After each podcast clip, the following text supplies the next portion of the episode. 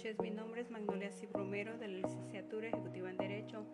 El tema de, de que se trata es sujetos de derecho internacional público. Se consideran sujetos de derecho internacional público el Estado, organizaciones internacionales, intergubernamentales, comunidades beligerantes, movimientos nacionales de liberación, Santa Sede, Ciudad del Vaticano. Sujetos del derecho internacional público aquellas entidades en las que, se, en las que concurren determinadas características, elementos y atributos propios del sistema. El Estado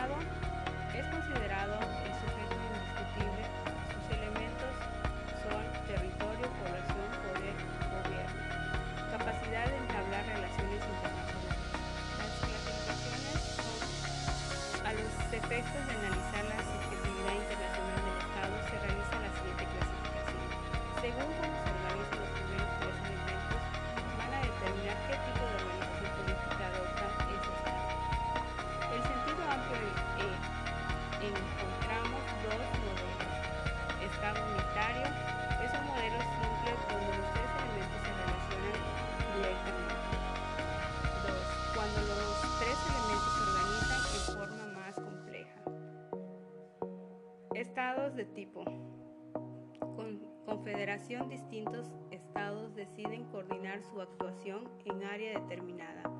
En defensa, para ello celebran un trato internacional estableciendo los objetivos que son de interés, interés para las partes. Federación, el Estado federal está compuesto por divisiones territoriales que se autogobiernan. Todos los Estados miembros se vinculan por una norma de derecho interno que es la Constitución Federal. Mini-estados. En la comunidad internacional también encontramos estados con extensiones, poblaciones mínimas, pero que no afectan a su personalidad internacional, ya que, el, al derecho internacional público solo tiene en cuenta si reúnen los elementos ya mencionados. Estados luego se independizaron, continuaron ligados con su antigua metrópolis por medio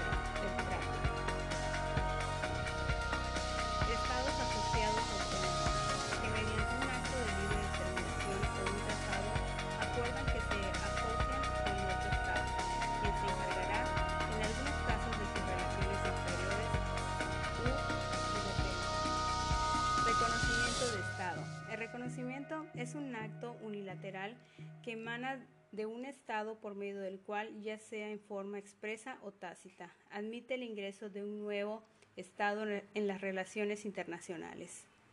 Organizaciones internacionales intergubernamentales.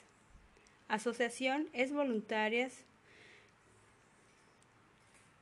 voluntarias estados creadas por un acuerdo internacional, dotadas de una estructura orgánica permanente, propia, independiente, encargada de gestionar intereses colectivos y, competentes para expresar decisiones jurídicamente distintas de sus miembros. Comunidades beligerantes. Requisitos, movimientos revolucionario que se consolida en el tiempo. Control efectivo de una parte importante del territorio. Conducirse de acuerdo a normas de derecho internacional en caso de conflictos armados.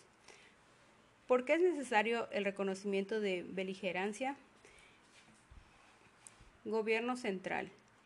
No es responsable por los hechos que, ocurren, que ocurran en el territorio dominado por los revolucionarios. Tienen derecho a bloquear puertos y costas. Deben de aplicar normas del derecho internacional en caso de conflictos armados, derecho humanitario, gobierno insurrecto, derecho a bloqueo de puertos, validez de los actos legislativos y administrativos en el territorio que controlan, conducirse de acuerdo al derecho internacional. Movimientos nacionales de liberación. Son movimientos que lucharon contra la dominación colonial, fueron reconocidos por la ONU como sujetos de derecho internacional público y le otorgaron el estatus de observadores Otros órganos y comisiones. Ciudad del Vaticano. Por razones históricas se considera que en cuanto a la primera no se discute su personalidad internacional por cuanto estamos frente a un Estado que reúne todos los elementos. El individuo.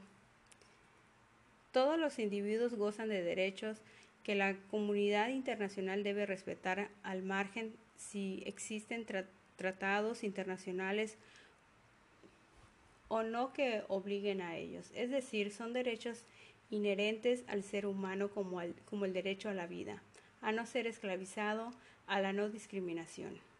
Esos derechos están contenidos en un conjunto de instrumentos jurídicos internacionales de carácter universal, por ejemplo, la Declaración Universal de los de la Declaración de los Derechos Humanos de 1948. Por su atención, muchas gracias.